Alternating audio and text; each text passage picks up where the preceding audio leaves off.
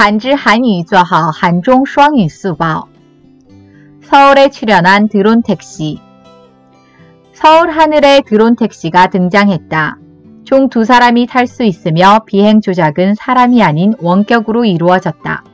운영을 해본 결과 소음이 별로 크지 않고 착륙 시 바람이 강하지 않아 사람에게 별다른 영향을 주진 않았다. 정부는 지속적인 투자와 연구를 통해 2025년 드론 택시 상용화를 목표로 두고 있다. 在首尔出演的无人出租车，在首尔的天空中出现了无人出租车。该飞机共可乘坐两人，飞行操作不是以人为本，而是以远程操作。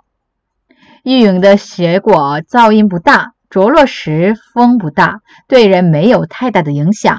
政府通过持续的投资和研究， 计划在2025年实现无人机出租车的商用化。韩语资讯尽在韩知。